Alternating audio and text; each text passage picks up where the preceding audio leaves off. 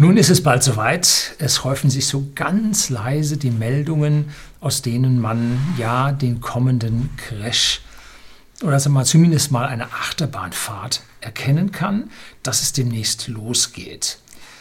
Auch ich habe meine letzten zyklischen Aktien, die ich besitze, jetzt mit Stop-Loss-Ordern versehen, damit sie mir ja im Falle eines extrem schnellen Sturzes ja halt mir nicht die Marge kaputt machen, die ich bislang mit denen gemacht habe. So, bei meinen Langfristaktien, da habe ich mal hier ein Video über die Aktienauswahl in der Krise, werde ich schon noch mal darauf hinweisen, in diesem Video darauf hingewiesen. Da habe ich das natürlich nicht gemacht. Da werde ich mit diesen nicht zyklischen Aktien, werde ich natürlich die kommende Krise aussetzen. Aber jetzt geht es schon so langsam in den Banken und Versicherungen um. Das Gespenst des Crashes. Man kann es schon erahnen. Und ja, auch hier wieder mein obligatorischer Hinweis. A, nichts ist hier beraten oder empfohlen. Alles, was Sie machen, ist auf eigene Gefahr und Ihr eigener Wille. Und B, wenn Sie blöde Nachrichten nicht vertragen und schlecht schlafen können, schauen Sie sich dieses Video nicht an ja, hm, ist immer so, dass genau dieses Video Sie sich dann anschauen, weil ja, Sie müssen es ja wissen, was ich hier meine. Und die anderen sagen Firlefanz, papp. Gut, jeder wie er will. Kommen wir nachher drauf, wie meine Anlagestrategie funktioniert, werde ich Ihnen zwei Diagramme zeigen von der Wertentwicklung meines Depots. Natürlich alles nur relativ, damit Sie nicht sehen, wie groß mein Depot ist. Meine Vorbereitungen habe ich jetzt so ziemlich fertig. Ich habe ja vor ein Dreivierteljahr schon mal äh, bei Mission Money darüber gesprochen, dass ich äh, so langsam meine Vorbereitungen treffe, so langsam weiterkomme. Und jetzt bin ich fast mit meinen Vorbereitungen fertig, dass also der Crash bald kommen darf. Wenn er jetzt morgen schon käme, ja, ich hätte das meiste schon so, wie ich es haben wollte, aber halt noch nicht alles. Da muss ich noch ein bisschen arbeiten und ich hoffe, es dauert noch ein bisschen. Nun gut. Sehen Sie sportlich, was da jetzt auf uns zukommt. Nicht viele Menschen haben in ihrem Leben die Chance und Gelegenheit, einer so großen, ja, aufwühlenden Zeit beizuwohnen. Ja, viele Leute sagen, ich brauche das nicht. Äh, aber das sind Dinge, da werden sich die Kinder und Kindeskinder sich noch von erzählen. Das ist das Schöne an der Geschichte. Und wenn sie es richtig machen, kommen sie mit einem blauen Auge davon. Ne? So ist es.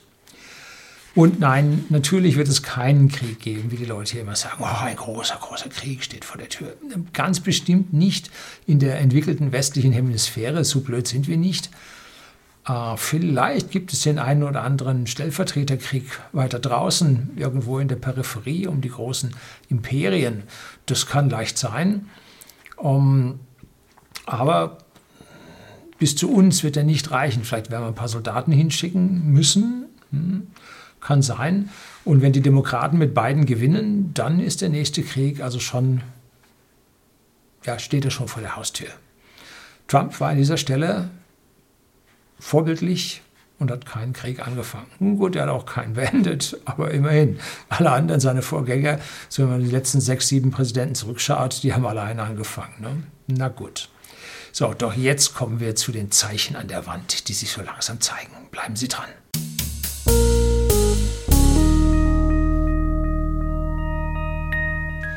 Guten Abend und herzlich willkommen im Unternehmerblog, kurz Unterblog genannt. Begleiten Sie mich auf meinem Lebensweg und lernen Sie die Geheimnisse der Gesellschaft und Wirtschaft kennen, die von Politik und Medien gerne verschwiegen werden. Und am 9. Oktober konnte ich morgens im Fokus lesen, dass die Allianzversicherung Abschied von ihrer hundertprozentigen Beitragsgarantie nimmt. Was ist das? Was bedeutet das?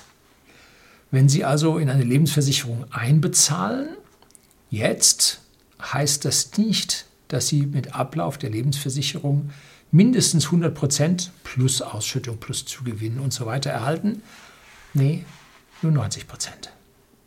Es gibt auch andere Ansätze, 80 Prozent bis runter zu 60 Prozent. Und damit will sich die Allianzversicherung mehr Spielraum im Risiko und je höher das Risiko, umso höher der Gewinn sich ermöglichen, damit sie hier ja Renditen an die Kunden weitergeben kann.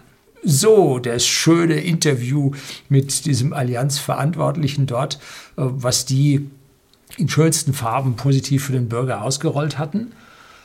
Aber ich will auch mein Geld anlegen, dass ich was zurückkriege und nicht, dass ich nur noch 90 Prozent zurückkriege. Gut, jetzt gibt es ja der Wahrscheinlichkeit, dass das läuft oder nicht.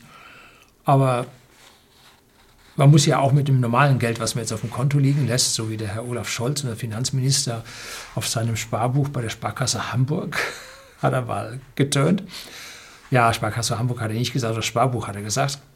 Und dann ist mit Sicherheit in zehn Jahren davon mindestens 10 Prozent weg. Also insofern gleicht sich jetzt die Lebensversicherung hier dem Sparbuch an, dem auch das Geld weg ist. Aber das Problem bei der Lebensversicherung ist, wenn Sie die 90 Prozent rausbekommen, dann sind diese 90 Prozent durch die Inflation wieder 10 Prozent weniger wert. Das sind dann nur noch 81 Prozent. Also so ganz geht die Argumentation nicht auf. So, wenn es keinen Zins mehr gibt, dann müssen die Versicherungsverwaltungen und die Verantwortlichen für die Geldanlage, die Finanzmanager in den äh, Versicherungen eben von der Substanz leben. Und das sind diese 10 Prozent, wo Sie sagen, das kann sein, dass wir an dieser Stelle die nehmen müssen. Anders geht es nicht. Irgendwoher müssen Sie Ihr Geld bekommen. Ne? Tja, was verbirgt sich nun dahinter?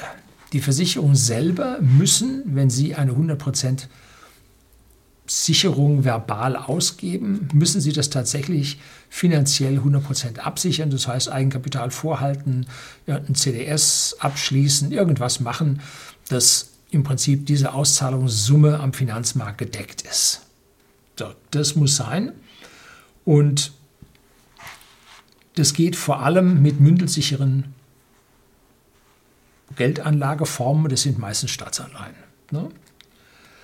So, Allerdings sind diese Staatsanleihen mittlerweile im Zins negativ. Das heißt, damit kriegst du es auch nicht mehr hin. Und die Versicherungen werden momentan als Konzern über andere Abteilungen, gerade durch Ausfallversicherungen durch die Corona-Pandemie massiv belastet. Und die Allianz hat gesagt, also wir wissen noch nicht, wann das zu Ende ist und wann die Belastung äh, durch Zahl, durch zu zahlende Versicherungs- oder auszuzahlende Versicherungen hier nachlassen wird. Wissen Sie nicht. Schwer zu sagen. Äh, auf der einen Seite fließt also Geld ab durch dieses Pandemiegeschehen. Auf der anderen Seite gibt es kein Geld mehr rein, weil der Zins nicht da ist. Wie soll es denn jetzt funktionieren? Tja, das Geschäftsmodell so als Ganzes an dieser Stelle erscheint mir dann doch ziemlich kaputt.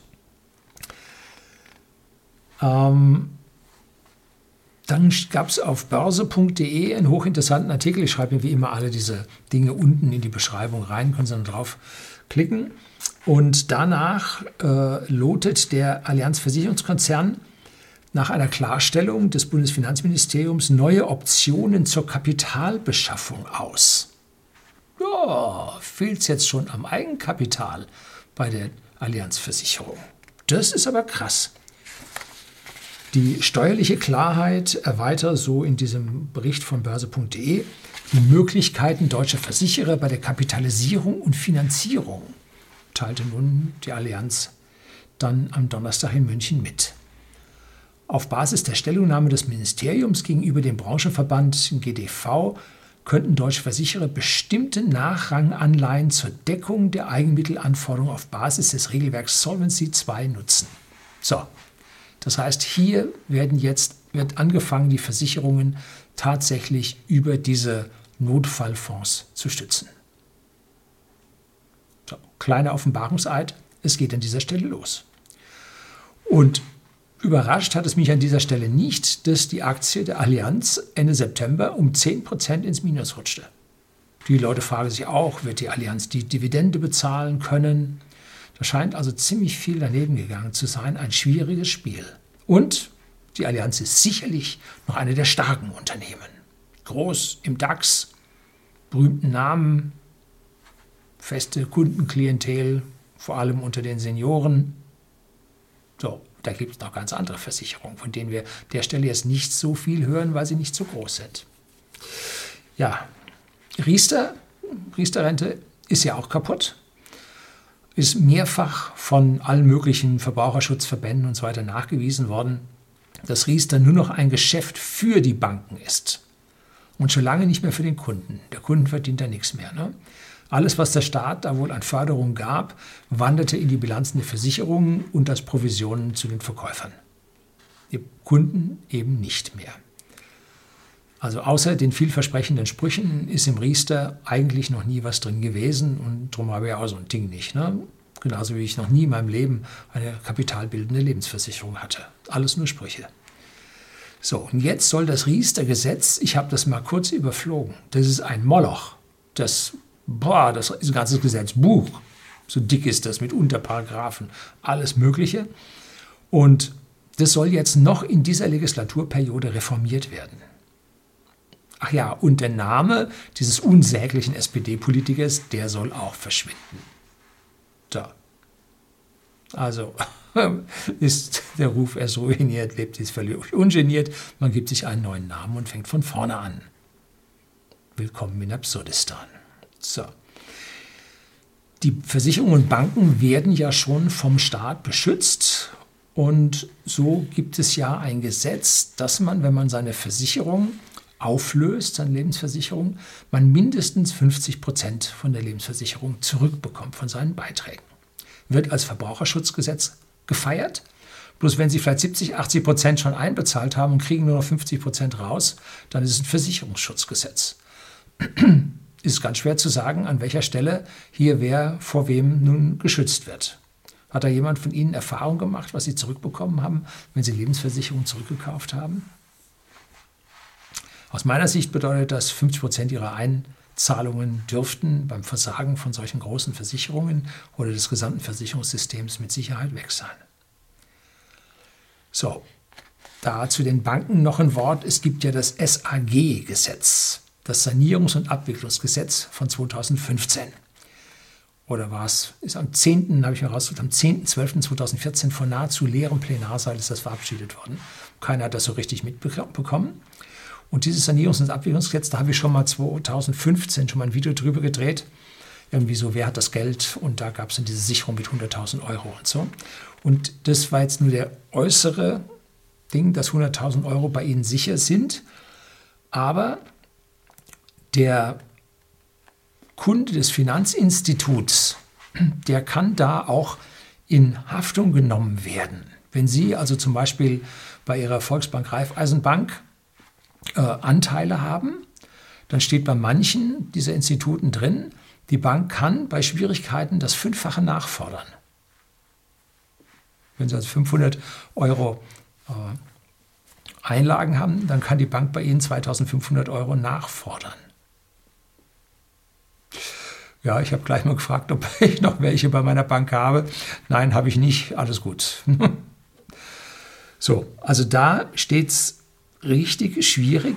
Dieses Sanierungs- und Abwicklungsgesetz ist praktisch die freigegebene Enteignung der Bankkunden. Und da habe ich Ihnen mal von finanzwelt.de unten einen Link in die Beschreibung reingegeben. So, das Gesetz regelt, dass bei drohender Insolvenz einer systemrelevanten Bank nicht der Steuerzahler haftet, sondern der Bankkunde. So, im Prinzip richtig. Man soll sich seine Bank gut aussuchen. Man muss seine äh, Investitionen ordentlich planen. Ne? Äh, welche Bank systemrelevant ist, wird nicht definiert, sondern man muss davon ausgehen, dass im Fall der Fälle alle Banken systemrelevant sein werden, auch wenn sie von der EZB beaufsichtigt werden. Jo, also im Prinzip alle. Ne? Zum Vermögen zählen und jetzt hier alle Giro, Tagesgeld, Festgeldguthaben, alle Sparverträge, Namensschuldverschreibungen, Sparbriefe, sogar Liquidität aus Verkäufen aus dem Wertpapierdepot. Wenn also Ihre Bank pleite geht, bitte das Wertpapierdepot nicht auflösen, sondern woanders hin übertragen. Wenn Sie auflösen, ist das Geld bei der Bank drin und die wird es einsacken. Sie müssen das Depot schon zu einem anderen Broker hin verziehen. So. Gut. Also diese ganzen Versicherungspunkte treffen mich jetzt nicht so, weil, wie gesagt, hatte ich in meinem Leben noch nie eine kapitalbildende Lebensversicherung. Ich hatte zwei tatsächliche Risikolebensversicherungen, aber umgerechnet in Euro waren das 100 Euro pro Jahr, die ich da äh, zur Versicherung meines Todes oder äh, des Kreditvertrags im Falle meines Todes äh, hier bezahlt habe. Äh, und das war faires Geld für die Wahrscheinlichkeit. So, auch bei den Banken kommt jetzt bei uns bei whisky.de, dem Versender für hochwertigen Whisky an den privaten Endkunden in Deutschland und in Österreich, jetzt die Einschläge näher. Wir sind bei einer sehr guten, stabilen, überschusserzeugenden Raiffeisenbank, also einer genossenschaftlichen Bank, hier in Seeshaupt. Die mussten die letzten Jahre rundherum mit ganz schön vielen anderen fusionieren. Und sogar mit der Bank, bei der ich damals meine ersten äh, mein erstes Ingenieurbüro hatte ich bei der Volksbank, äh, Raiffeisenbank, Raiffeisenbank hieß die damals in Starnberg. Die sind jetzt alle zusammen, weil sie einfach die Regulierungsaufgaben mit dermaßen viel Papier einfach einzeln, als einzelne kleine Bank nicht erfüllen konnten, mussten die schon zusammengehen.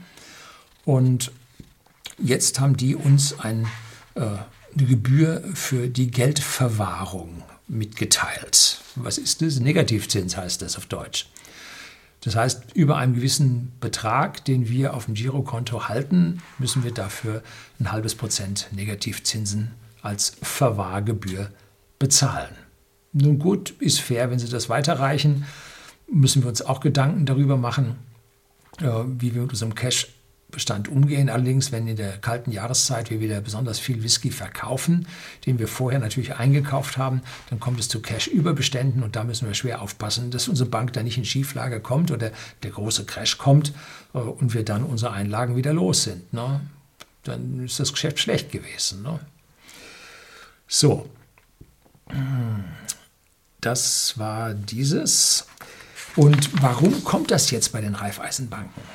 Also entweder, ich habe das schon vorher mal raunen hören Anfang des Jahres, dass es wohl irgendwann mal kommen würde. Jetzt zum Q4 ist es also dann gekommen.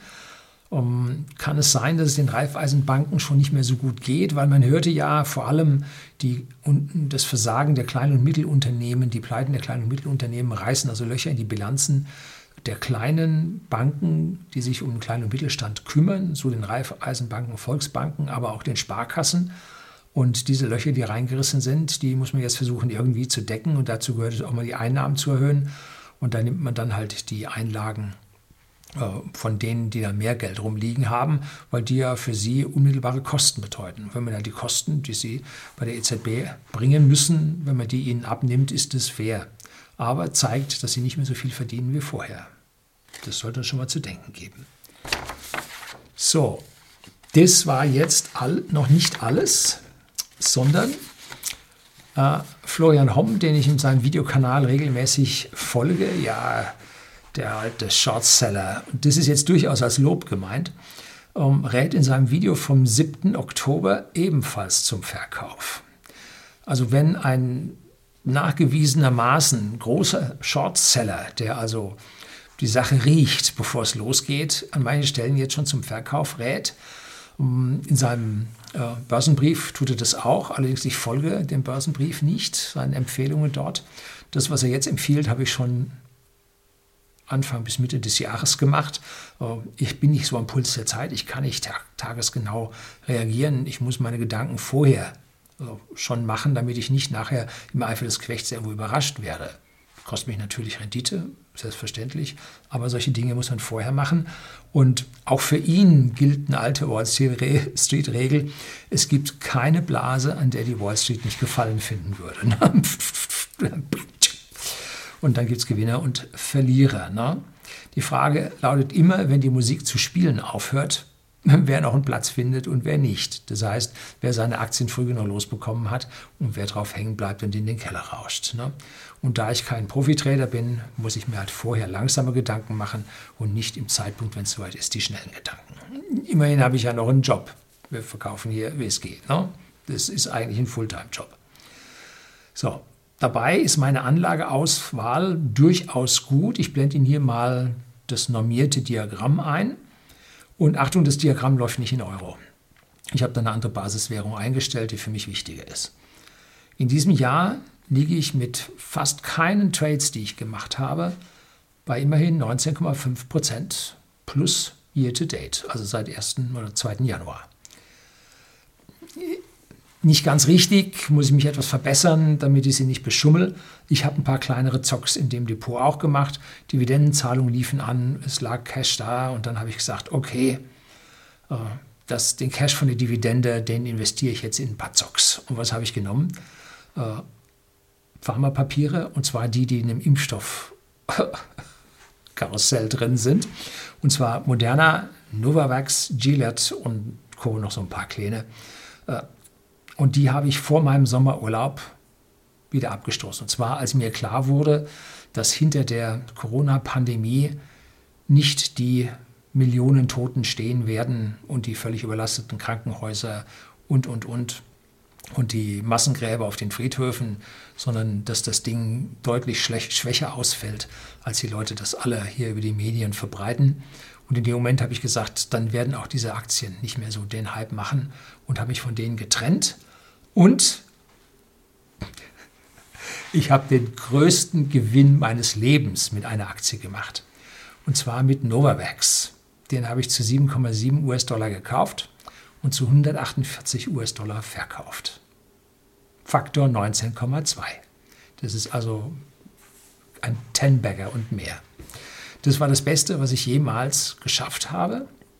Ich habe aber leider, wie gesagt, keine Millionen drin gehabt. Sonst, üblicher Spruch, würde ich den Kanal hier dann schließen müssen, wegen Reichtum geschlossen. Aber in der Pharmablase haben also diese Pharma-Dinger perfekt funktioniert. Die Leute haben sich da hochgejubelt. Und wer aus dieser Blase früh genug rausgegangen ist, hat auch was geschafft. Gut, die eine oder andere Firma steht zwar schlechter als zur Spitze da, aber nicht ganz so gut, äh, aber nicht ganz so schlecht wie andere, die schon massiv gefallen sind. Ähm, aber ich erwarte nicht, dass diese Pharmaaktien irgendwie größere Dividende bringen können. Denn schauen Sie sich das mal an die paar Impfungen, die es dann an der Stelle geben wird. Und das teilen sich dann so und so viele Firmen auf. Zehn sind jetzt auf der Shortlist. Das heißt, die gesamten Impfdosen gehen schon mal durch zehn. Ne? Und dann so viel Geld da reingesteckt. Das geht nicht auf. Das wird sich nicht kapitalisieren. Das ist das Problem an den Pharmaaktien. Jetzt hier mein Diagramm mit dem Standard Poor's. Und die zweite Linie in diesem Diagramm ist der Standard Poor's 500, der Aktienindex und der ist mit nur 6,7 Prozent ziemlich weit abgeschlagen. Und vor allem, wenn Sie sich es genau anschauen, der reagiert viel, viel variabler. Und das mag ich nicht. Ich bin da ein ruhigerer Mensch, der also dem Adrenalinausstoß während eines Zocks nicht viel abgewinnen kann. Und äh, wie ich das gemacht habe, kommt jetzt immer die Frage, dann kriege ich zehn Mails, Reicht nicht. 20 Mails, Herr Lüning, was empfehlen Sie denn? Nein, ich empfehle nie etwas. Weil wenn ich Ihnen was empfehle, dann bin ich nachher schuld, wenn es falsch war. Ne? Deshalb tue ich das nicht. Und äh, ich habe ein Video gedreht über Aktienauswahl für oder in der Krise. So irgendwie habe ich es genannt, schreibe ich Ihnen unten auch einen Link rein in die Beschreibung. Und da nenne ich eine Menge Aktien, in denen ich aber nicht in allen investiert bin, die ich mir so überlegt hatte. Und Vergessen Sie dabei nicht, ich habe auch einen gewissen Anteil Gold im Portfolio als Versicherung. Und ich habe auch noch Cash an der Seitenlinie, ja, irgendwo 15 bis 20 Prozent. Und wenn es runtergeht, bin ich dabei. So. Für mich sieht die Börse aktuell ziemlich gefährlich aus. Zu lange läuft jetzt die Entwicklung schon horizontal, als dass ich jetzt diese Kursentwicklung noch glauben kann es könnte da schon eine größere Korrektur auf uns warten. Dazu kommt dann am 4. November die Wahl in den USA, oder ist der 3. November, weiß ich nicht so genau. Und da wird sich dann eine ganze Menge entscheiden. Wenn Biden gewinnt, werden die Steuern hochgehen, wird die Börse brechen, das wird nicht gut. Äh, wenn Trump gewinnt, werden die Handelskriege weitergehen, wird die Abschottung der USA weitergehen auch nicht gut. Ähm, also ich sehe mit der Wahl einen Verfall im Prinzip dieser aufgepumpten Blase. Ob die Fed beim Zinssatz nahe Null hier noch was tun kann, um den nächsten Absturz äh, hier aufzufangen und zu retten, wollen wir es hoffen. Dann wird es nicht so schlimm. Ne? Werden wir dann sehen. Im Vergleich zum Nasdaq der die Technologiebörse darstellt, sieht mein Depot nicht so gut aus. Ne? Ein reiner Nasdaq Invest hätte mich um etwas mehr als 9% geschlagen. Das ist eine Hausnummer, das ist viel Geld. Ne? Aber sehen sich die minus 25% in der Krise an, die ich nicht gehabt habe. Hm? So. Mit einem Depot meiner Art haben Sie Rendite weg, aber und ja, Variabilität äh, auch weg. Das heißt, es ist weniger variabel und in der nächsten Krise sollte mein Depot dann über dem Depot liegen, was aus jetzt einem reinen Nasdaq ETF bestehen würde. Ne? So. Auch der Rücksetzer im September, wo es also auf absolute neue Höchststände ging, ähm, nichts für einen ruhigen Schlaf. Ne? Tja. So, am meisten aber beunruhigt mich die Deutsche Bank nicht der Aktienkurs. Ich bin da auch nicht investiert, ist egal. Der pendelt mit hoher Variabilität zwischen 5 Euro und 10 Euro, wobei die 10 Euro die Höchststände vor der Corona-Krise waren. Diese Höchststände sehe ich auf gar keinen Fall mehr. Ich habe ein geniales Video vom George Gammon, hier unten gebe ich Ihnen das da rein, äh, mir angetan. Der Mann hat einen super Redestil, Sie müssen sich ein bisschen auf seine Sprache, er spricht amerikanisch, ein bisschen darauf einstellen. Um, und vielleicht die eine oder andere Passage, wenn Sie das Englische nicht so mächtig sind, zweimal hören. Aber wie er dort Ende letzten Jahres äh, das Geflecht der Deutschen Bank und vor allem das Riesenrisiko in der Deutschen Bank aufgezeichnet hat, es war fantastisch. Also wer das gesehen hat äh, und wer das verstanden hat, dem zittern jetzt noch die Knie ne? für dem, was da losgeht.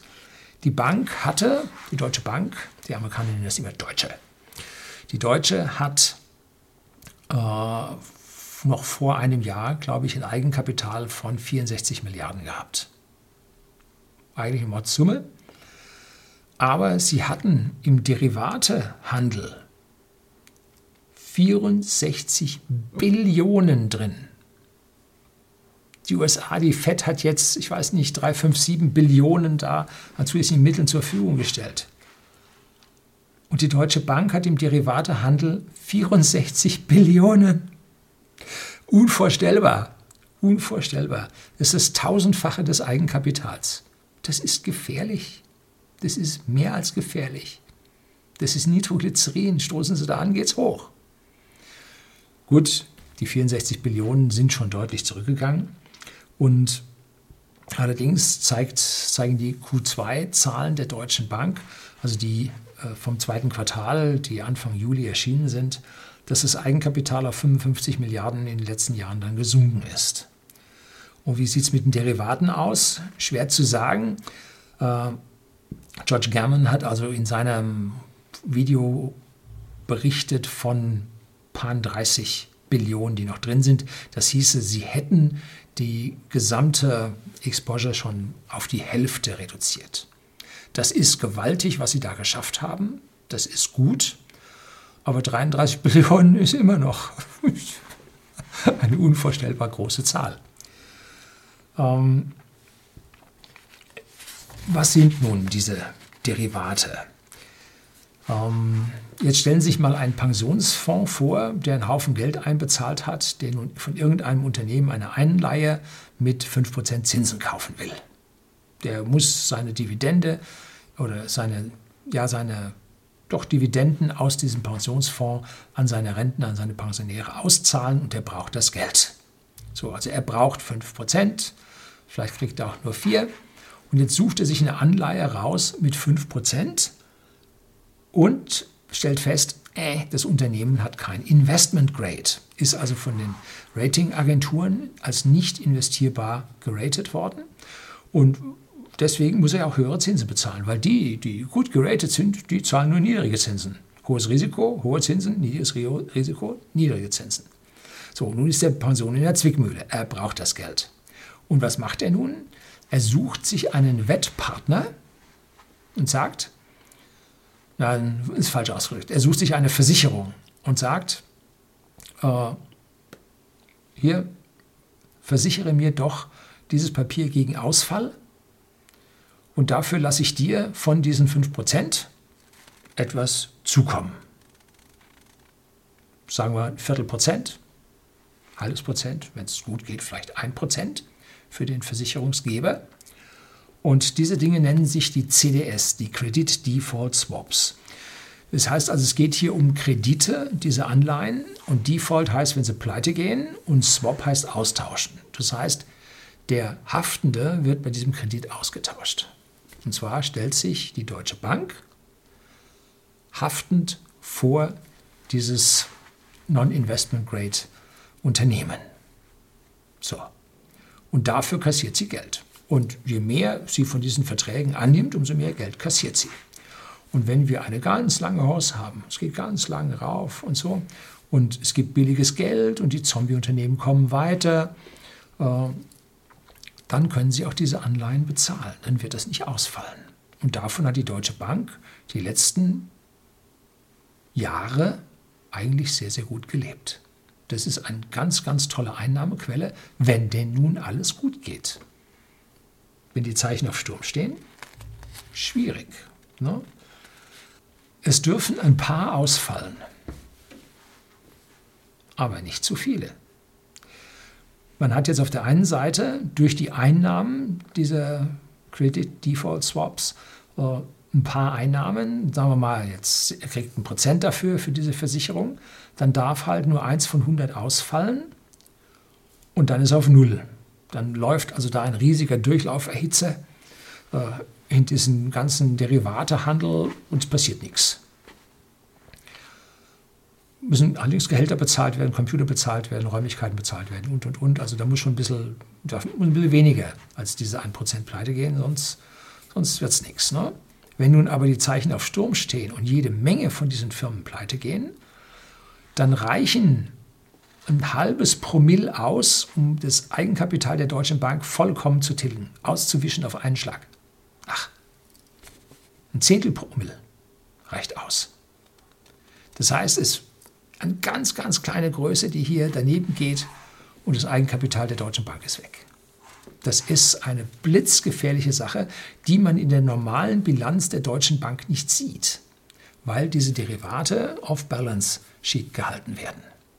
Es gibt auch manchmal extra Vehikel dazu, äh, die, die dann im Prinzip die Deutsche Bank garantiert und so. Also alles Mögliche verschleiern, verschleiern, damit man diese Billionen an Dollars oder an Euros nicht sieht. Ganz, ganz schwierig. Wenn nun die Zombies fallen, dann war es das mit der Deutschen Bank. Das könnte nun der Grund sein, warum die EZB eben diese Schrottanleihen im Rahmen von Quantitative Easings annimmt. Ja?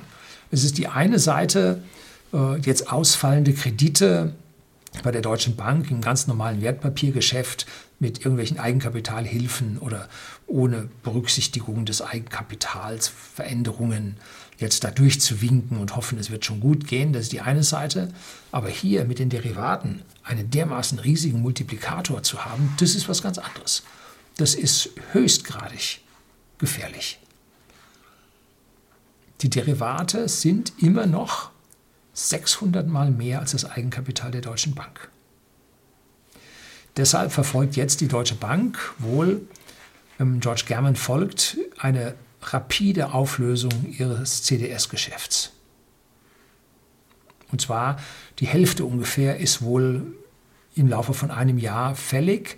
Und das war schon, das Video hat er schon Ende 2019 gedreht. Das heißt, in diesem Jahr bis jetzt sollten sie also einen Großteil dieser Derivate jetzt schon wegbekommen haben. Also die mittelfristigen langfristigen an der Stelle natürlich nicht.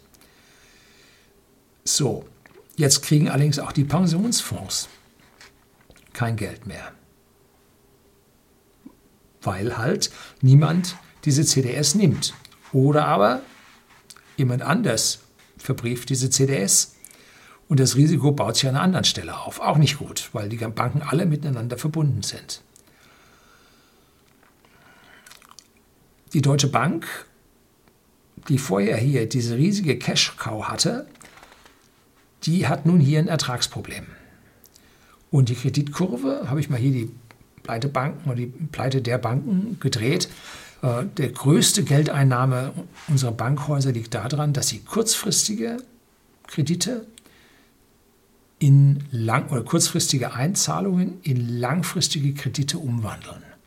Und die langfristigen Kredite haben höhere Zinsen als die kurzfristigen. Und diese Transformation zwischen kurzer und langer Zeit, die lassen sich bezahlen. Und wenn die eigenen Risikosysteme gut funktionieren, dann geht es auch für die Bank prima aus und sie kann da drei, vier extra Prozente verdienen. Heute ist die Kreditkurve kaputt, die Zinskurve kaputt, weil die langfristigen Zinsen genauso bei Null liegen wie die kurzfristigen Zinsen oder sehr nahe Null liegen und hier diese Transformationsmarge nicht mehr laufen kann. Da gibt es nichts mehr.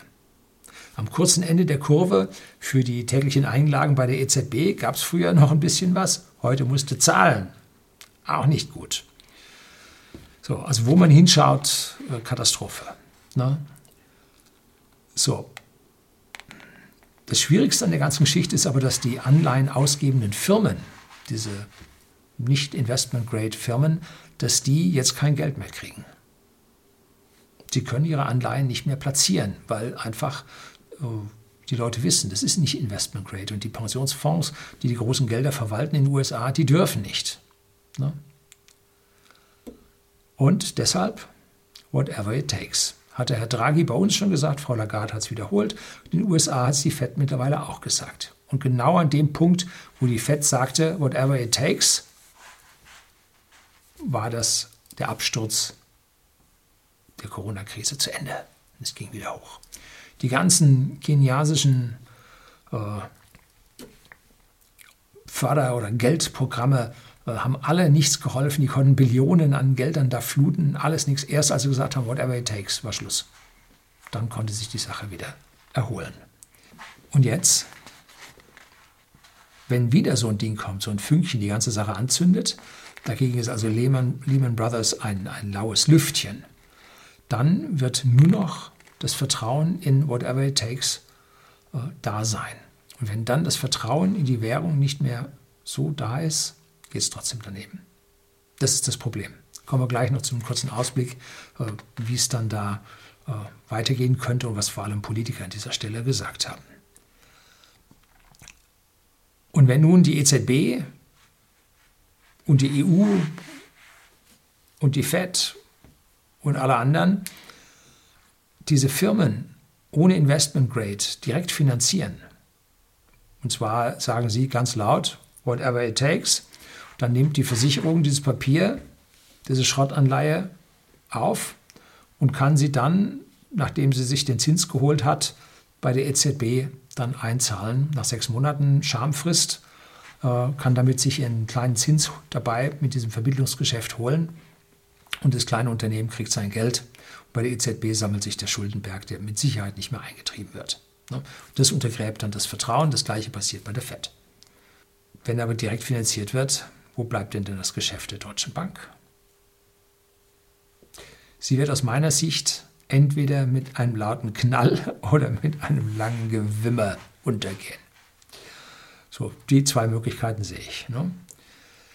Dass das Ende bevorsteht, wie ich es am Anfang schon gesagt habe, mache ich an zwei Dingen fest.